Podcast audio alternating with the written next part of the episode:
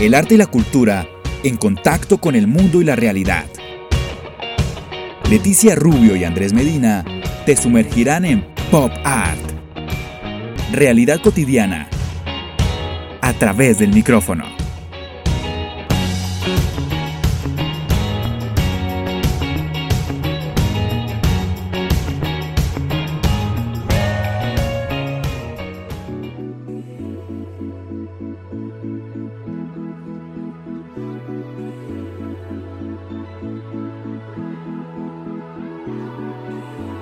Llegamos entonces a nuestro tercer bloque de Pop Art. Pues sí, Leti, ya estamos en nuestra tercera sección y ya está con nosotros Jules, nuestro entrevistado de hoy, así que le doy la bienvenida, pero sin antes de presentarlo, obviamente, después vamos a hablar acerca de nuestro tema central. Pero hoy está con nosotros Jules Núñez, que es licenciado de arte, folclore y cultura colombiana, que se pasea por diferentes ramas del arte como el cine, la música, la danza, el teatro y las artes plásticas. Con un amplio recorrido en el cine colombiano ha participado como actor, director, de actores y de casting para varios proyectos. Protagonista del largometraje Los viajes del viento de Ciro Guerra, asistente de casting del largometraje Pájaros de verano de Cristina Gallego y Ciro Guerra, actor y director de casting y principal del, largometraje La Frontera de David David, entre otros.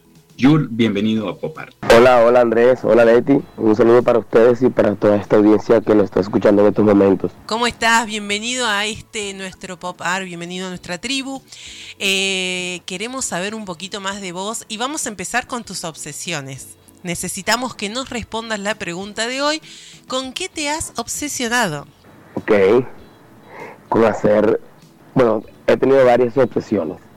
Una, hacer una película que espero que dentro de poco se dé, dirigir una película. Eh, estuve obsesionado con una profesora cuando niño y con la guitarra. Buenas obsesiones. Lejos, lejos mejores que las nuestras. Hacer la cama. vos venías a hacer todo un arte y nosotros nuestras obsesiones más terroríficas era tener la cama ordenada. No, no, no se puede. Siempre nos hacen quedar mal. Pero bueno, Yul, nada, eh, gracias por aceptar la invitación. Eh, es un placer tenerte con nosotros, poder conversar poco acerca de tu trayectoria, de todo lo que has hecho, porque lo que les acabé de, contar es muy poco a lo que realmente ha hecho Yul dentro de su carrera artística. Así que, para iniciar, ¿qué te trajo o qué fue lo que hizo que entraras directamente a estudiar artes? Dedicarte obviamente a, la actuación, a las artes plásticas, eh, a la música, porque ahí hablamos de muchos factores y muchas influencias que tienes dentro de lo que es el arte como tal. Mira, yo desde muy niño, desde que tengo uso de razón, como a los cuatro años, entendí y comprendí que no, que no quería jugar con carritos, ni con bicicletas, ni nada de esto. Yo quería jugar con piedras y con palitos eh, aquí en la costa colombiana los patios acostumbran ser bastante grandes y el patio de mi casa no era, no, era otra cosa que un patio gigante con un árbol de mangos en, el, en todo el centro. Y yo jugaba a sacarle figuras a las piedras que había alrededor del árbol. Desde ahí entendía que yo podía hacer arte. Comenzaba a dibujar en, en el piso todo el tiempo, todo el tiempo y comencé a pintar desde muy niño. ¿Y cómo llega Eras muy creativo de niño, ¿no? Eh, ¿Te dejabas llevar por esa creatividad? ¿Tenés hermanos? ¿Tenés amigos? ¿Cómo, cómo funcionabas ahí con tu entorno? Era una casa gigante donde vivía mi mamá con dos hermanas de ella. Eh, yo vivía con, mis, con mi hermana mayor y como con siete primos. Era una familia súper gigante en una casa súper grandotota. Y el único que hacía arte era yo. yo. Yo me dejaba llevar solamente por encontrar formas, por encontrar formas. Mientras que mis primos y mis hermanos estaban jugando por otro lado o corriendo, yo estaba tocando las, con las palmas de las manos como, como, como si tuviera un tambor. Dibujaba en todo el patio porque era un patio de arena y cuando barrían yo quitaba todo ese orden que habían hecho mientras que barrían, yo lo dañaba dibujando en todo el patio con, con, con una vara. Entonces desde ahí creo que comenzó ese interés por hacer arte. Pues mira que empezaste bien y en toda la carrera que llevas hasta el momento me parece que hay mucho todavía por, por ver de Yul, pero me quiero centrar un poco sobre el taller de actuación. Ya avanzamos eh, bastante tiempo en, lo que has hecho, pero, pero me encanta muchísimo y me llamó la atención el nombre que tiene el taller de actuación, que es escuchar, pensar y actuar. Eh, ¿Cómo surgió obviamente esa idea? ¿Cuál es el proceso que llevas con, con los futuros actores? Eh, ¿Cómo arrancas? ¿Quiénes se pueden inscribir? Hablemos un poco del taller porque me parece genial, empezando desde el nombre. Ok, mira, desde muy niño no me gustaba ver las telenovelas, no me gustaba sentarme a ver televisión, pero sí sabía que quería ser actor. Eh, no solamente actor, quería pintar, cantar, bailar, hacer un montón de cosas. Y cuando se me da la oportunidad de protagonizar Los Viajes del Viento, esta película colombiana que representó al país en muchos festivales, dentro de ellos el Festival de Cannes en Francia y en Mar del Plata, Argentina, del carajo estar allá, eh, comencé a ver ya a profundidad qué era lo que me gustaba y no me gustaba de los actores que veía en películas, en telenovelas y cosas así. Entonces yo comenzaba a notar en un papelito lo que yo creía que podría funcionar desde mi experiencia como actor en ese momento. Y poco a poco fue naciendo este taller Escuchar, Pensar y Actuar porque fui descubriendo desde mi perspectiva que son los tres pasos más importantes que tiene un actor para reaccionar a los estímulos dentro de la escena.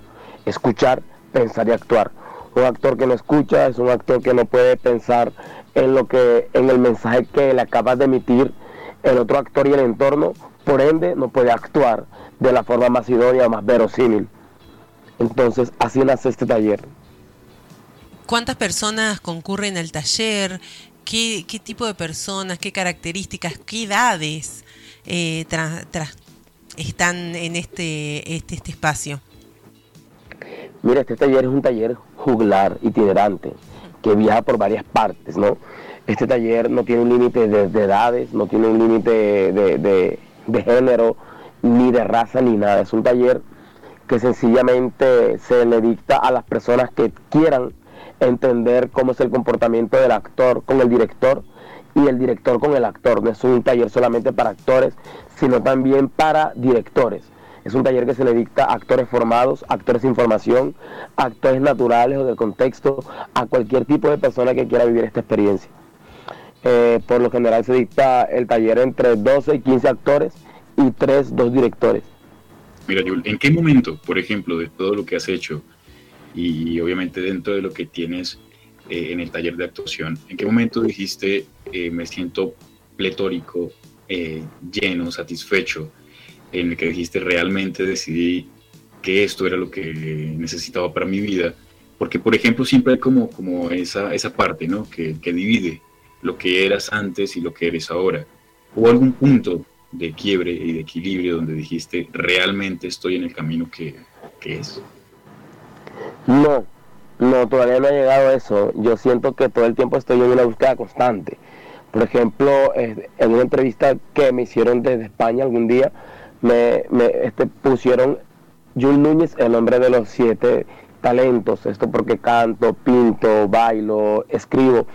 Y yo considero que no es que yo sea el hombre de los siete talentos, sino un hombre que está en una búsqueda constante y que, y que siempre voy a estar en constante evolución y mutación, ¿sabes? No quiero llegar hasta el punto de decir, lo logré y acá estoy y quiero, no, no, no. Solamente me deja afectar de todo lo que me, de todo lo que me, pasa y todo lo que pasa con la gente y con el arte, con la sociedad. Y eso es lo que te iba a preguntar ahora, ¿no? Sos una persona súper joven y, y, me parece que, bueno, ya estás en el lugar de profesor, pero ¿en qué te seguís interesando? ¿Cómo, en qué vos te pones en, el espacio de alumno, ¿no? Seguís capacitándote, esa búsqueda constante de, bueno, de aprender un poquito más, así sea de lo que uno ya sabe. Sí, claro, claro, claro. Nosotros como personas debemos entender que el ser humano eh, eh, es un animal de mutación y que es el resultado del contexto. En este mismo orden, pienso que no, que no puedo ser el docente o el alumno, sino también la persona que está dispuesta a no aprender y a enseñar, sino a desaprender para crear. Entiendo, entiendo como docente y como persona eh, que, debo comenzar a, navegar en unas esferas distintas de, las que yo sé, sé nadar, ¿no? Hacer talleres, o sencillamente dejarme guiar desde la antropología para comenzar a entender el comportamiento de algún tipo de sociedad en específico para poder desaprender, desligarme de lo que yo soy y sé para comenzar a crear otras cosas nuevas. Mira, Yul, conectando eso eh, de las cosas nuevas, y sé que cada proyecto en el cual participaste, ya sea con eh, como guionista o como musicalizar, eh, como actor, como director, dentro de cada uno de estos matices que tienes. Eh, hablando, por ejemplo, de frontera, de la frontera, perdón, de los viajes del viento, eh, pájaros de verano, el lamento de las gaitas, en fin, en todo lo que has estado, ¿hubo alguno que realmente conectara, que tú dijeras, me lo gocé, lo disfruté? fue ese momento donde diste todo y también pensaste que podías dar un poco más. Todos, todos los proyectos para mí son una, son son un resultado de un momento distinto en mi vida. En todos trato de darle todo y, soy un hombre incansable. Yo puedo rodar 18 horas diario, 20 horas diario y, estar cansado desde el cuerpo, pero que la mente siempre está dispuesta para, estar ahí. Eh, y siempre hace falta un poco más. Siempre hace falta un poco más, no solamente cuando hago cine, sino cuando escribo una canción, yo digo, uy, si le puedo cambiar esto, o después la escucho y deja de ser una obra mía para ser una obra de la gente que ya la escucha y que la hace su manera o que la vive. Por, por, ejemplo, en el lamento de las gaitas, yo quiero dar unos mensajes con unos tintes transversales, pero la gente este, lo toma muchas veces de otra forma y a la hora deja de, deja de ser mía y me pregunto, ¿y si lo hubiera hecho como esta persona lo está viendo? ¿Sabes? Es como, como, como que siempre estoy ahí, como aceptando de que la obra deja de ser mía a partir de que ya la expongo hacia el público. Bueno, eso hablamos mucho siempre de eso con Andrés, esto de que el arte es básicamente lo que el receptor recibe, ¿no? Eh, no es mucha, no siempre es lo que el autor, el, digamos, el artista quiere dar, quiere mostrar, sino es lo que yo recibo a través de eso. Eh, ¿Cómo te llevas con esa ida y vuelta con el público y con la gente que, recibe tu arte y quizá, como decís vos, lo transforma o lo entiende de una manera que vos nunca hubieras pensado transmitir? Sí, sí, sí. Pues yo cada vez que toco algún tema, no solamente en el cine, me encanta el cine porque es, es un lenguaje en el cual puedo hacer un compendio de todas las artes que sé entonces por eso es una de las cosas que más hago. Pero en cada cosa que yo hago dentro del arte siempre toco temas transversales que afecten de una u otra forma a la sociedad. ¿Sabes? Para bien o para mal. Me encanta tocar temas medioambientales, de género, de ideología, de, de, de, de papel de la mujer dentro de la sociedad, del papel del mismo hombre dentro de la sociedad. Siempre estoy como tocando muchos temas. Entonces, cuando eso pasa, entiendo también de que deja de ser mío, como les dije, para que afuera del otro. ¿Cómo me voy? Me voy muy bien, porque yo trato de tocar un abanico para que la gente entienda la obra desde diferentes ópticas y al fin y al cabo son ellos quienes la reciben. A veces ni me interesa lo que dicen, sean comentarios positivos o negativos, muchas veces digo, no, pues no me importa lo que me diga, Jules está muy lindo, sí, pero a mí no me interesa que sea lindo, ¿sabes? Me interesa que tú pienses y que reflexiones a partir de la obra. Entonces, pues me importa casi nada lo que la gente piense o diga de la obra. Pues hablando de eso, de, lo que decía también de, de, esa ida y vuelta o ese feedback que en ocasiones se genera, ¿no? Como eh, yo expongo prácticamente mi obra y, obviamente ya está eh, del otro lado el que la recibe, el que hace las críticas y tú sabes que dentro de esto hay crítica constructiva, hay esa crítica que también trata de dañar un poco pero hablando de la experiencia, porque me hablaste del Festival de, Cine de, en Mar del Plata, que, que, la gozaste, quiero que nos hables porque obviamente estamos para, para Digo Contenidos, que es una emisora en Córdoba, Argentina, en Río Tercero, pero ¿cómo fue esa experiencia de poder estar en Mar del Plata y tener como, como esa, conexión con diferentes actores, directores, ver las diferentes muestras, cortos, eh, películas y eso en qué momento o en qué función tiene para ti como retroalimentación? Primero fue delicioso, ¿no? Cada vez que voy a un festival de cine o cada vez que viajo a un pueblo pequeño o a una gran ciudad, trato de disfrutar, de respirar el aire que tiene ese contexto, de ver cómo se comporta la gente del común de ese contexto. Y es súper delicioso, hablando de Mar del Plata, en este caso, súper rico, súper rico. Nosotros tenemos una ideología de lo que es el argentino y debemos entender que no solamente el argentino, sino toda la población mundial es el resultado de un contexto, como lo dijo Bertolt Brecht. Eh, y, que además de eso están ahí para, para entender y comprender su modo vivendi desde una como, como visión bastante propia.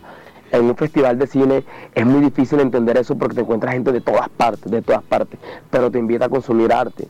Y el arte es la manifestación más holística que puede tener las mismas artes dentro de una capacidad donde se practica algún tipo de cultura y es genial. Mar de Plata, Cannes, Dubai, eh, me disfruté Perú, todos estos sitios para mí han sido bastante interesantes. Contanos un poquito qué se viene ahora con todo este proyecto. Ok, ahorita estoy en la, eh, en la etapa de desarrollo de mi primer largometraje. Tengo cuatro largometrajes escritos eh, de ficción y estoy empezando uno de, de animación. Es difícil porque cada largometraje lleva un tiempo largo de investigación, de escritura, de reescritura y alrededor de 3, 4 años cada proyecto, 3, 4, 5 años. Entonces todo el tiempo estoy como que tratando de investigar y de tratar de, no de acaparar mucho, pero sí de ir dedicándole tiempo a cada historia, pero cada cosa que quiero contarle dice algo el mundo. En estos momentos estoy en el desarrollo de mi, primer largo que se llama El Grito de Sarancua. Hablando, hablando de, ese proyecto que tienes, ese largo que posiblemente muchas personas no, no, no como que no dimensionan un poco todo el trabajo que hay detrás de, desde que arrancas con la idea, eh, el guion, eh, buscar las personas que estén ayudando, aportando. ¿Cómo es esa parte? Por ejemplo, que es algo distinto, hacer un corto, hacer un largo, porque ya necesitas más locaciones, necesitas eh, más actores, más equipos, en fin, la parte económica. ¿Qué tan complejo puede ser y qué tan difícil ha sido ese proceso que, has llevado y, que posiblemente la gente en algún momento no, no lo entiende, no lo comprende? Es muy complejo hacer arte, hacer cine, hacer cualquier actividad que, represente un intercambio económico y monetario, es bastante complejo siempre. Eh, partiendo de este principio, entonces yo me dejo llevar desde mi espina, que es mi espina, la necesidad que tengo de contarle al mundo algo. Y yo en este momento le quiero contar al mundo que basta ya de guerras, que basta ya de la violencia contra el otro y contra el medio ambiente, que es muy importante, respetando un saber milenario que está aquí en Colombia antes de que llegaran los españoles. Entonces, se hace muy difícil, pero yo me dejo llevar de las ganas que tengo de, hacer esto. Y gracias a Dios cuento con un equipo maravilloso que me cobija. No soy solamente yo cuando escribo, cuando pienso. Es todo este equipo y toda esta andamiaje de personas que están para conmigo ahí, ayudándome a estar la idea. Es de un compromiso total. Hay que invertir mucho tiempo y dinero. Hay que invertirle mucha pasión investigación más que todo. A mí me gusta mucho investigar porque realmente toco temas reales y no me interesa desdibujar la visión desde una población que tiene su realidad propia, su realidad real, independientemente que lo que yo cuente sea ficción o no. ¿Sabes? Eh, es muy complicado, pero yo me dejo llevar desde la espina y las necesidades que tengo para contarle al mundo. Es muy difícil, pero yo, yo vuelo. Vuelo y le permito a mi imaginación que también vuele pues Leti, mira que con lo que acaba de decir Julie y, dejar volar lo que nosotros queremos, eh, lo que deseamos, y acá en Pop Art, que estamos inmersos dentro de lo que es la cultura, el arte, la literatura, acá siempre estamos abriendo las puertas a, a los artistas, a diferentes artistas de Latinoamérica, porque sabemos lo complejo que es, lo difícil que es iniciar de cero, sin ayuda, sin apoyo, porque en eso coincidimos y no hay un apoyo realmente grande para lo que es el arte en diferentes países. Y hay que iniciar, como dicen coloquialmente, con las uñas, pero cuando uno llega al punto donde siempre ha pensado llegar, eh, la satisfacción es enorme y es cuando uno empieza a pensar que quiere más, quiere más. Y en ese caso sí, entiendo muchísimo ayuda. Nos encantaría, obviamente, tenerte otra media hora más, poder hablar de, de todo lo que estás haciendo, pero antes de, terminar y, de agradecerte por haber aceptado la invitación, eh, en dónde te pueden conectar, dónde te pueden buscar, dónde pueden encontrar todo el material artístico que, estás haciendo, redes sociales, para que la gente eh, pueda buscarte y, conocer un poco más de lo que estás haciendo. Bueno, eh, en Facebook aparezco como Jules James Núñez Yepes. Jules se escribe Y-U-L-L, Jules James Núñez con Z. Eh, en Instagram aparezco como arroba Yul Núñez, Y-U-L-L Núñez con Z. Y en YouTube aparezco como Yul Núñez Yepes. Ahí pueden encontrar trailers de, de, lo que estoy haciendo, de la última miniserie que puede que puedo dirigir, que se llama Sueños de Carbón, del Lamento de las Gaitas, que es un cortometraje que codirigí el año pasado, que le ha dado la vuelta al mundo y ha quedado de cuarto finalista en dos festivales de cine bastante importantes. Y bueno, ahí pueden encontrarme. Pues Joel, muchísimas gracias por haber aceptado la invitación. Eh, te agradecemos. Igual eh, las puertas de Pop Art siempre están abiertas para que nos puedas contar todos los proyectos que tienes, todo lo que se viene con, con Joel Núñez. Y de antemano, agradecerte por estar con nosotros en este Pop Art. Andrés, Leti, muchas gracias a ustedes. Eh, qué lindo esto, ¿no?